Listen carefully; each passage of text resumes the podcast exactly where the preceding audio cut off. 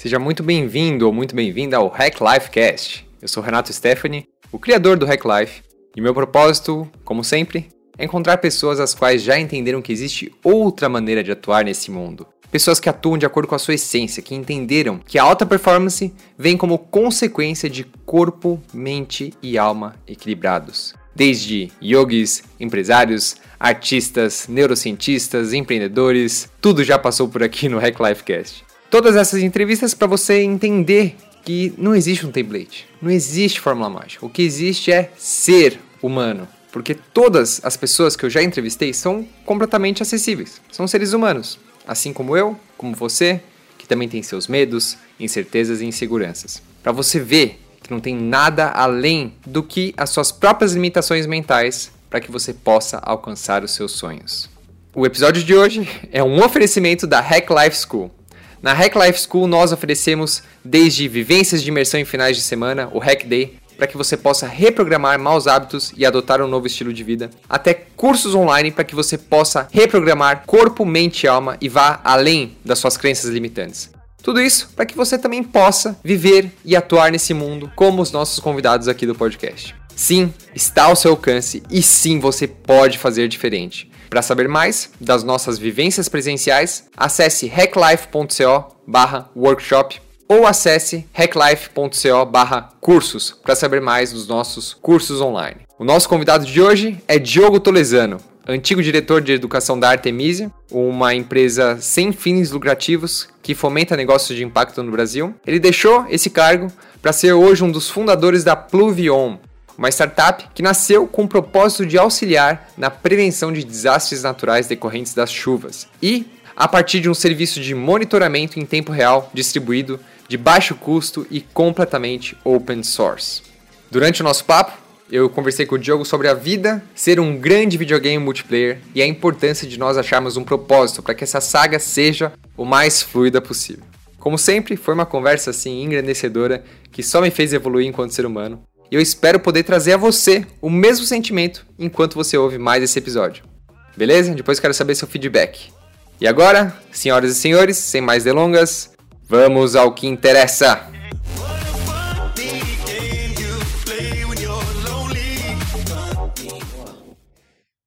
Tudo bem? Boa tarde. Estou aqui hoje com o Diogo Tolesano, o fundador da Pluvion. E aí, Diogão? Isso aí, beleza, Renato. Obrigado pelo convite aí.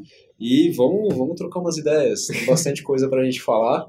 É, muito feliz de poder participar aqui com você. É sempre um prazer, cara. É, eu vi o trabalho do Diogo no final de semana passado, que eu, fui, eu participei da Friends of Tomorrow Conference. Uhum. O Diogo está com uma empresa muito legal, a Pluvion, a gente vai falar dela mais tarde, mas o, a temática que mais me chamou a atenção, né, a Friends of Tomorrow foi o, o, acho que o maior evento de futurismo independente do Brasil. E o que me chamou muita atenção na palestra do, do Diogo foi justamente essa questão, né, Diogo, que você colocou do fazer uma analogia do, da vida como um videogame. Uhum, uhum. De onde veio essa ideia, Diogo?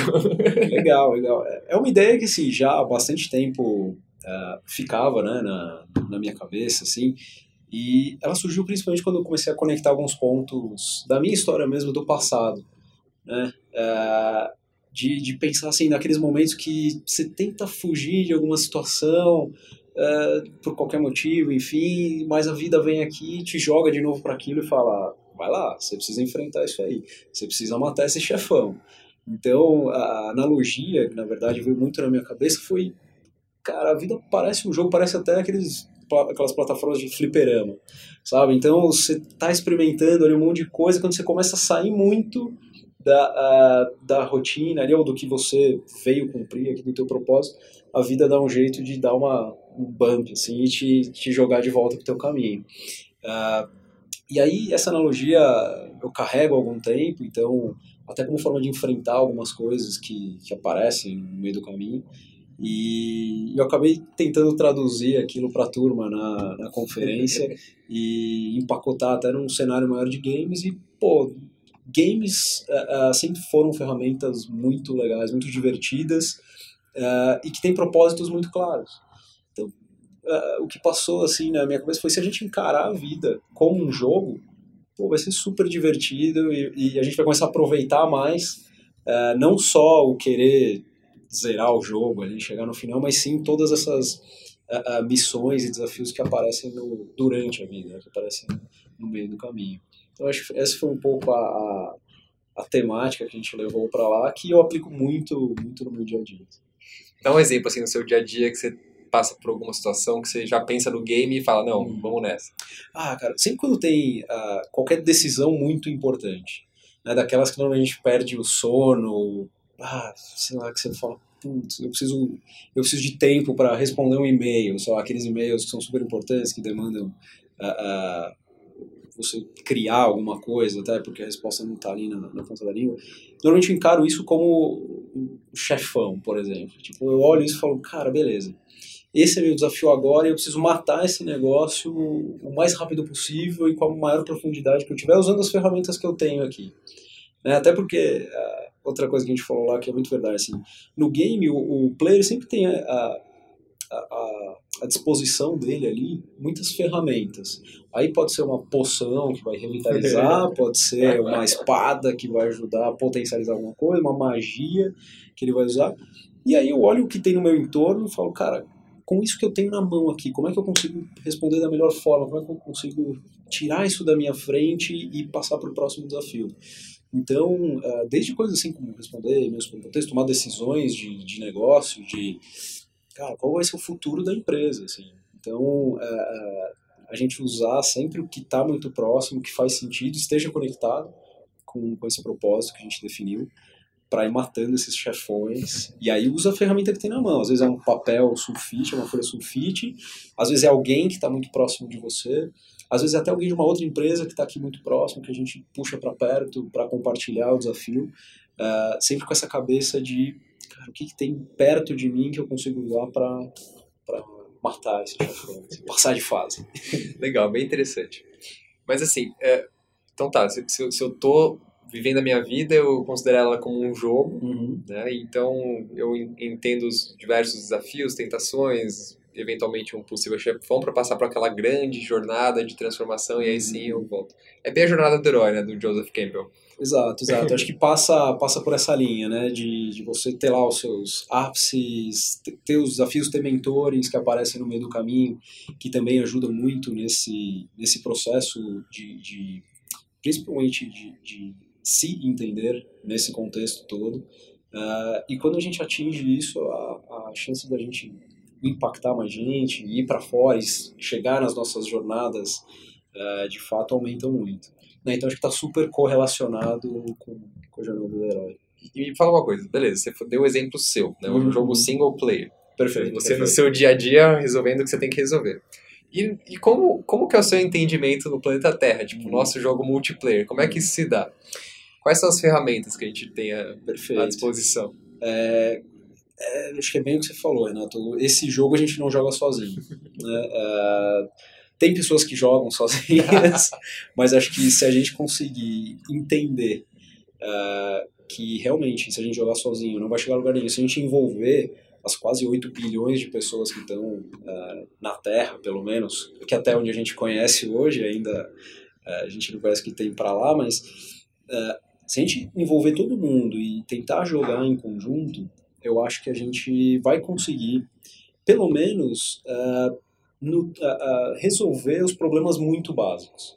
Né? Então, até alguns números que a gente levantou do Banco Mundial, que tem um bilhão de pessoas que não têm acesso à energia elétrica, 700 milhões que estão abaixo da linha de pobreza, 700 milhões que não têm acesso à água, são coisas muito básicas.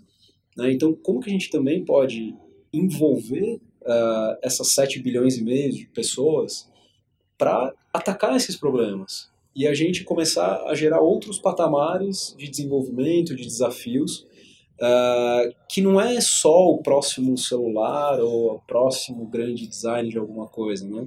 É, cara, tem coisa muito básica, tem, tem pessoas que não estão acessando as coisas básicas, que dirá as consequências disso, que é saúde, educação, economia, o acesso à economia, né? Então, uh, eu acho que a gente ainda vive num jogo, num, num, num cenário que quase aí 10, 15% da população não tem acesso nem ao mínimo para poder jogar o restante do jogo.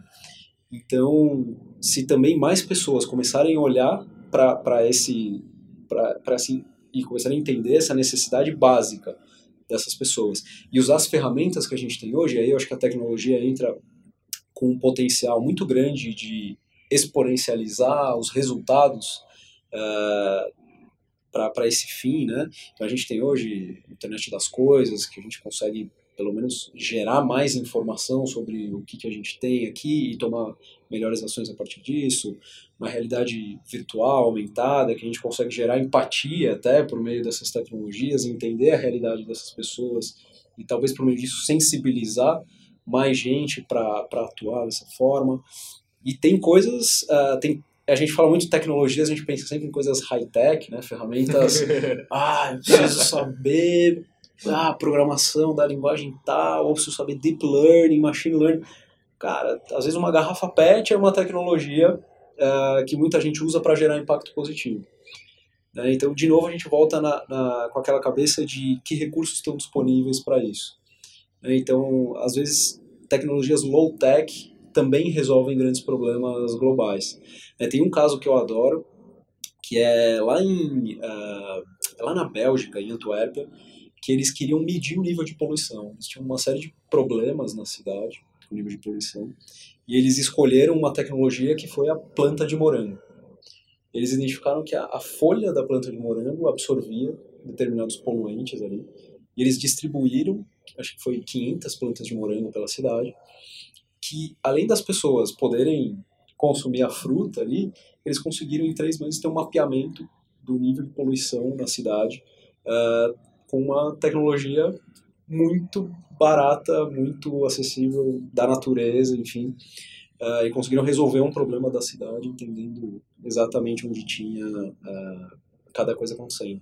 Então eu acho que se a gente também criar esse olhar para ferramentas, não só as ultra high-tech que existem hoje de tecnologia, mas também o que está no nosso redor, que às vezes a gente tem um olhar uh, até, até como uma coisa ruim, como por exemplo a garrafa PET, né, que é criticada por um monte de gente e tal.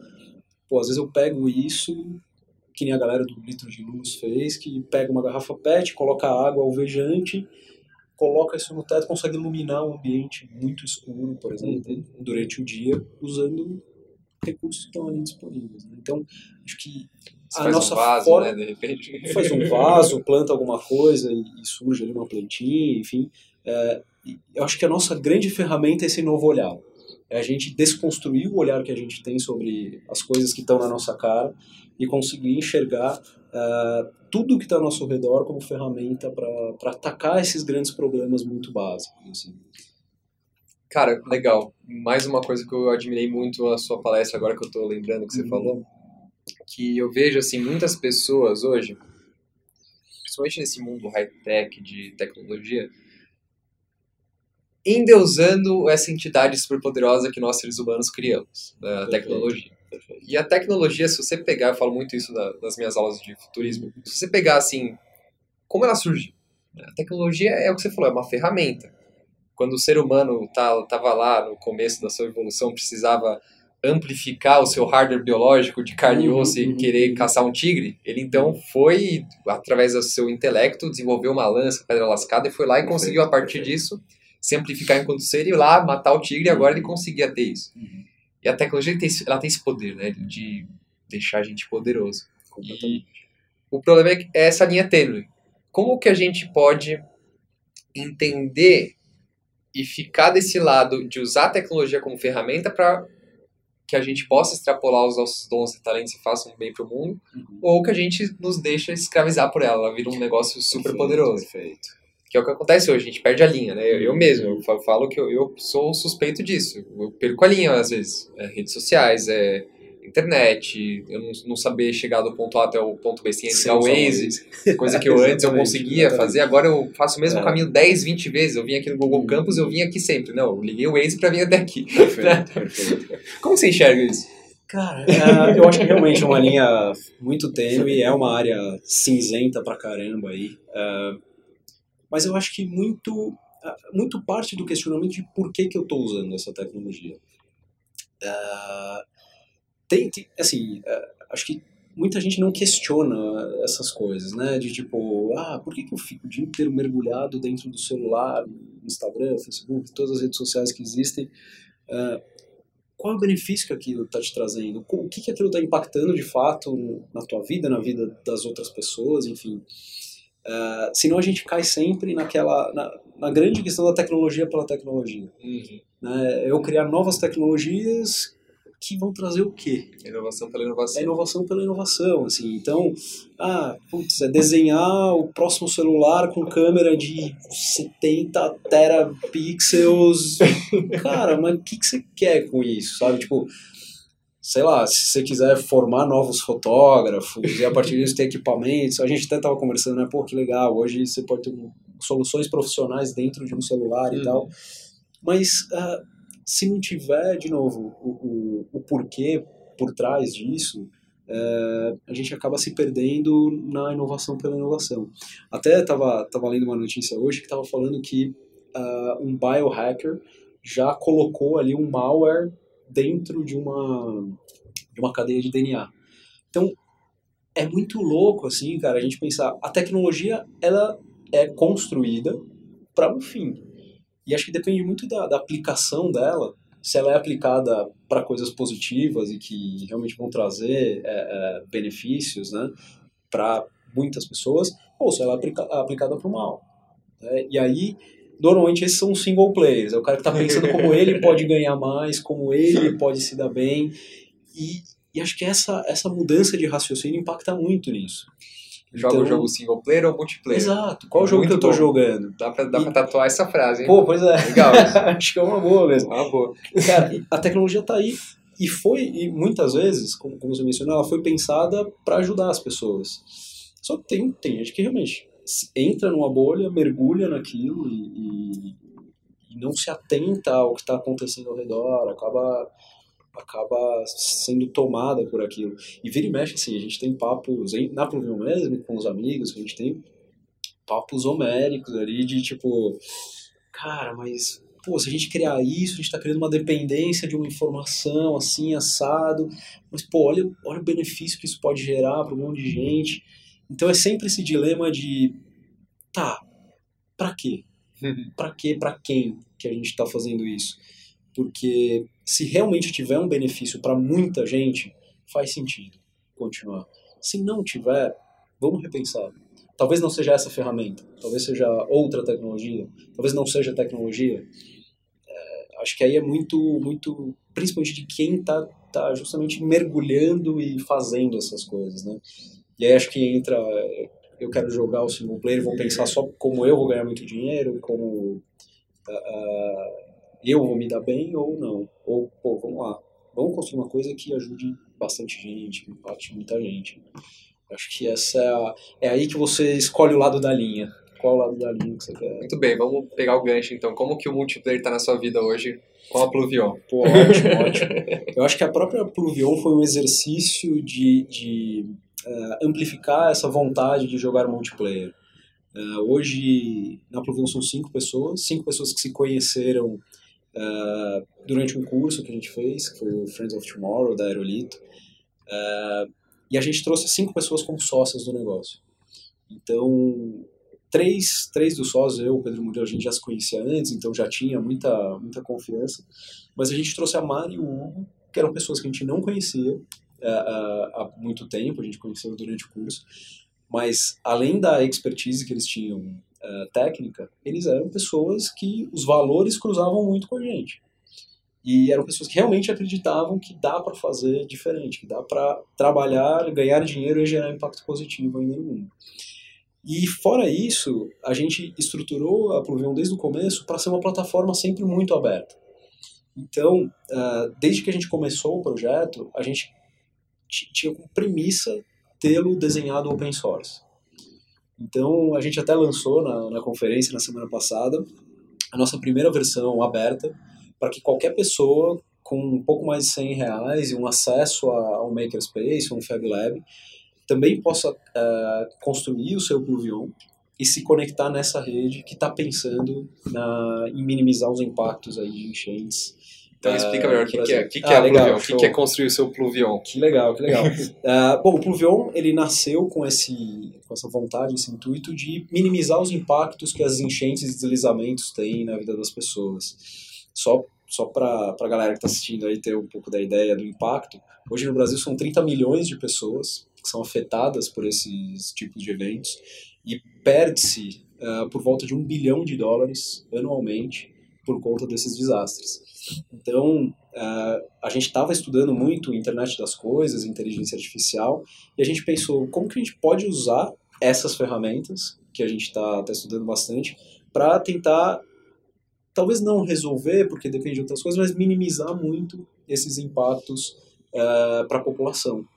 E aí a gente teve uma ideia de, enfim, criar um, um mecanismo que gerasse esses alertas de forma automática a partir da medição de chuva em tempo real, e hiperlocal. A gente está chamando de hiperlocal, mas nada mais é do que ter a medição de chuva em cada esquina, em cada bairro, enfim, é, numa granularidade suficiente para a gente gerar o alerta certo para a pessoa certa, com tempo suficiente para ela poder é, tomar uma decisão de prevenção, seja ir para um local mais seguro, salvar algum bem importante para ela, é, tirar um carro da rua, enfim, é, mas um tempo suficiente para conseguir se, se prevenir daquele evento que está chegando.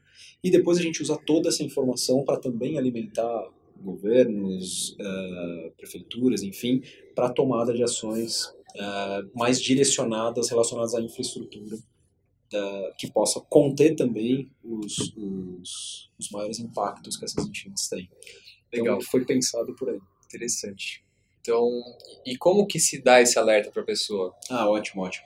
A gente, bom, primeiro a gente desenvolveu o, o hardware o que hardware, faz a tá. coleta tá. da chuva.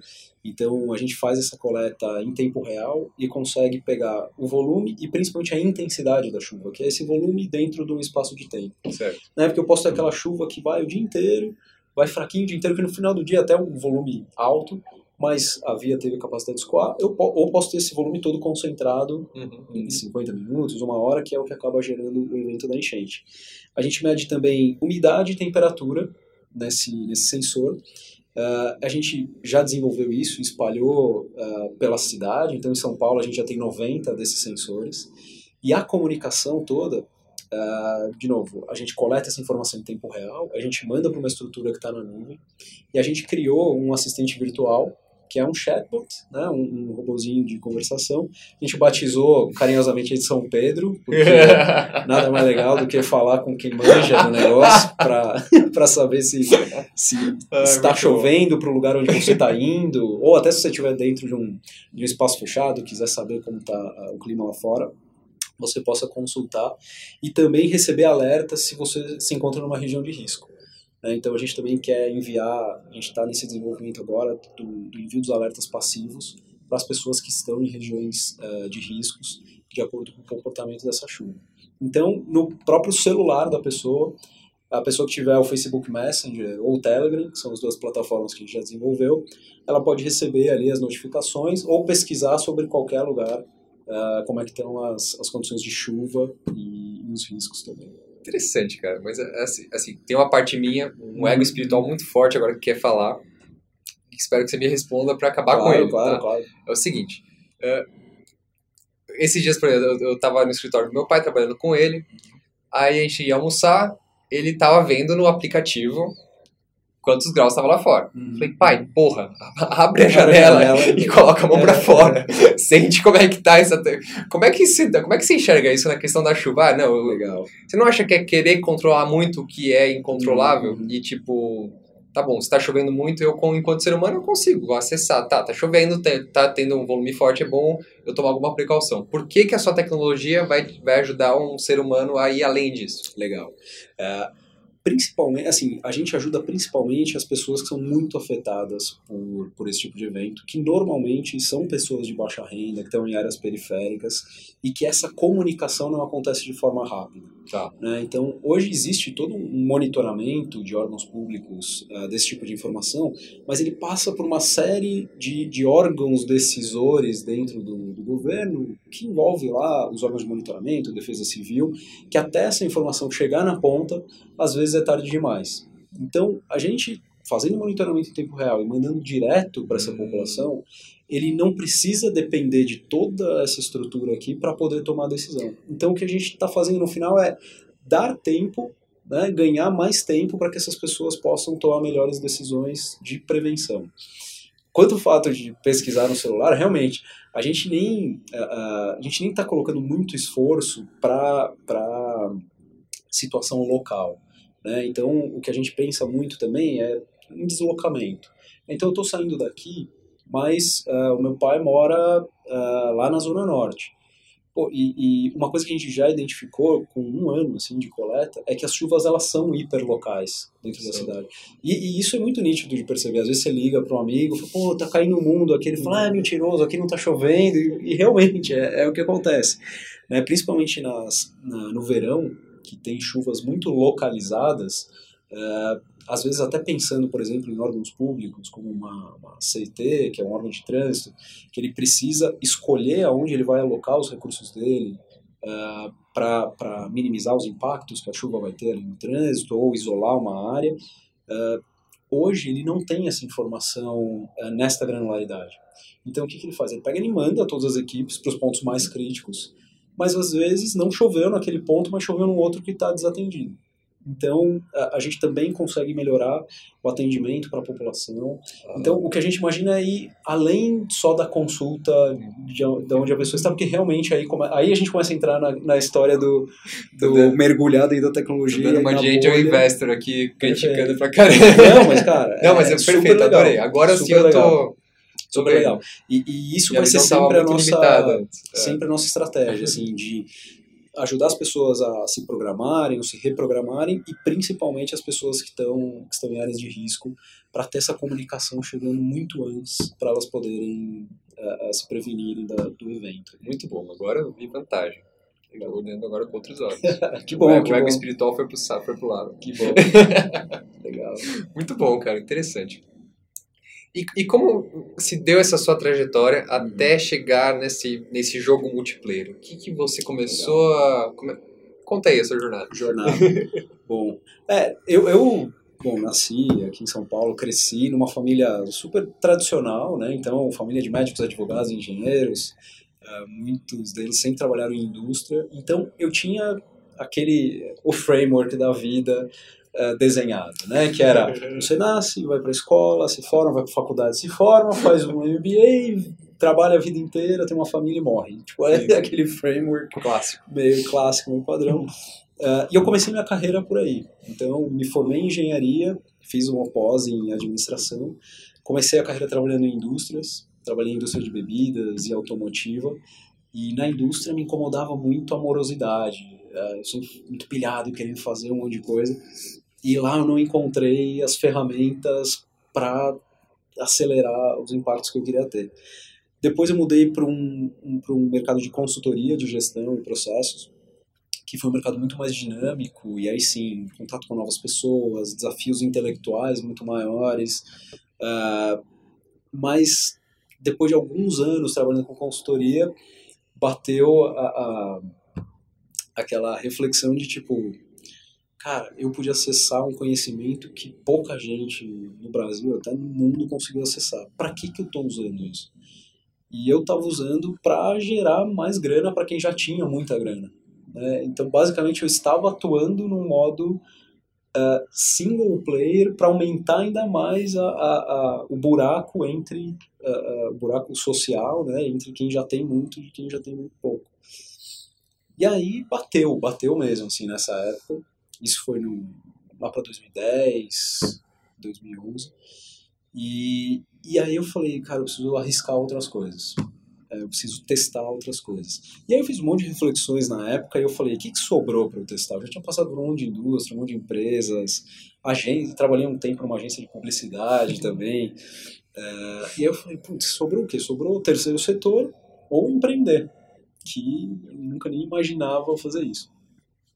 E aí, na época, eu conheci a Artemisia, que é uma organização que dissemina o tema de negócios sociais uh, no Brasil, e, e acabei me apaixonando por esse conceito, né, que era, pô, dá para ganhar dinheiro e mudar o mundo ao mesmo tempo. Você não precisa escolher entre um ou outro. Né? Uhum. Uh, e, enfim, lá eles levaram uma série de cases que comprovavam isso. Um dos grandes uh, idealizadores foi o próprio Mohamed Yunus, e daí eu comecei a estudar mais, me interessar mais pelo tema. E aí foi que eu tive a minha primeira experiência empreendedora. Uh, então, primeiro, passei muito tempo indo para a comunidade, passei seis meses indo quase todo dia uh, aqui no, no, Jardim Ângela, em São Paulo, para conversar com, com, todo mundo ali, entender como é que funcionava, repensar muitas coisas na minha vida, minha relação com o dinheiro, com o propósito, com o trabalho. E aí, meio que bateu. Assim, falei, ah, é isso, é isso que eu quero testar, é isso que eu quero experimentar agora. E aí, durante uns seis meses, eu tentei tirar um negócio de educação do papel, uh, chegando até a conversar com o investidor, mas assim, sabe aqueles, aqueles rankings de, que saem nas revistas, tipo, os 10 erros que o empreendedor não pode cometer? Acho que eu dei check em todos, assim, nessa primeira, nessa primeira iniciativa. Uh, que foi ótimo, porque, assim, cara, já errei boa parte que podia errar logo de cara, então aprendi muita coisa. E aí, num desses encontros que eu participava, tal, de negócios sociais, eu conheci uma turma que tinha um delivery de alimentos orgânicos aqui em São Paulo, uh, todo baseado em fair trade, colocando o produtor no, no centro da, do negócio, chamava Sementes de Paz. E, e aí eles me convidaram para participar do negócio com eles. Então, até 2014, Uh, eu fui um dos sócios da Sementes, a gente chegou a, a, trabalhar com mais de 4 mil produtores familiares, incluindo eles uh, totalmente orgânicos, né? trazendo eles aqui para a economia da cidade e tal. E aí em 2014, uh, ah, por uma vontade dos sócios também, de cada um em um canto diferente, a gente fechou a, a Sementes, vendeu ali o, o que a gente tinha. E, e aí eu acabei voltando para Artemisia, então, fazendo um projeto de freelancer, acabei sendo convidado para para atuar dentro da Artemisa como diretor da área de educação, que foi outra experiência fantástica, que é, era justamente uh, formar novas pessoas com esse novo mindset de que dá sim para gerar impacto e ganhar dinheiro. E, e, é quase aquilo, assim, uma vez que você for picado por isso, dificilmente você consegue olhar para o mundo de outra forma. Né? Uh, e aí isso ficou muito na minha cabeça e eu sempre tinha uma vontade de empreender muito forte de novo. E aí no começo de 2015 uh, eh, eu resolvi sair da Artemisia e aplicar uma nova ideia. Eu reencontrei uh, dois amigos, que eram o Murilo e o Pedro, da época de consultoria, e a gente resolveu se juntar para criar alguma coisa com propósito. E aí foi a sementinha do que virou o Pluvion. Uh, o Pluvion mesmo nasceu em junho de 2016, mas tudo começou ali no início de 2015, com essa junção de pessoas que tinham mesmo, os mesmos valores, os mesmos propósitos, uh, com um objetivo muito claro de construir algo que gerasse impacto. E como você enxerga que essa presença de valores, de trabalhar nisso que você acredita hoje, muda a sua vida? Por exemplo, no seu estilo sim, de vida, sim, na sua sim. rotina, aí você pode ah, dizer. Mudou, mudou muito, mudou muito. Assim. É, acho que principalmente lá atrás, quando quando eu tive essa experiência de entrar na comunidade, entrar na casa das pessoas, conversar, trocar muito, uh, eu, eu, lembro de uma passagem muito marcante que, que eu estava num, num, num sobrado ali e tal, na casa de uma mulher. Ela tinha uma casa de três andares, porque a família inteira morava ali. E a gente foi conversar com ela, e no meio da conversa ela falou: Não, mas é, essa casa já está muito grande pra gente não preciso de tudo esse espaço, já estou buscando uma casa menorzinha para a gente mudar e tal. E aí, aquilo na época, eu olhei e falei, cara, todos os meus amigos estão cada vez mais buscando casas maiores, e assim, ou moram sozinhos, ou moram com, com cônjuge, amigo, companheiro. E aí, cara, eu falei, cara, olha a cabeça, sabe? Tipo, enquanto tem gente que não precisa de espaço, tá buscando mais espaço por causa de status ou, ou sei lá, simplesmente porque os outros pares dele também fazem a mesma coisa, a galera que tá lá na quebrada olha e fala: Não, cara, não preciso disso. O que, que eu preciso? Eu preciso disso aqui. Uma coisa muito menor que contemple eu e meu marido e tal. Então, aquilo me ajudou a repensar muita coisa. E, e muito esse mindset de o que, que eu preciso?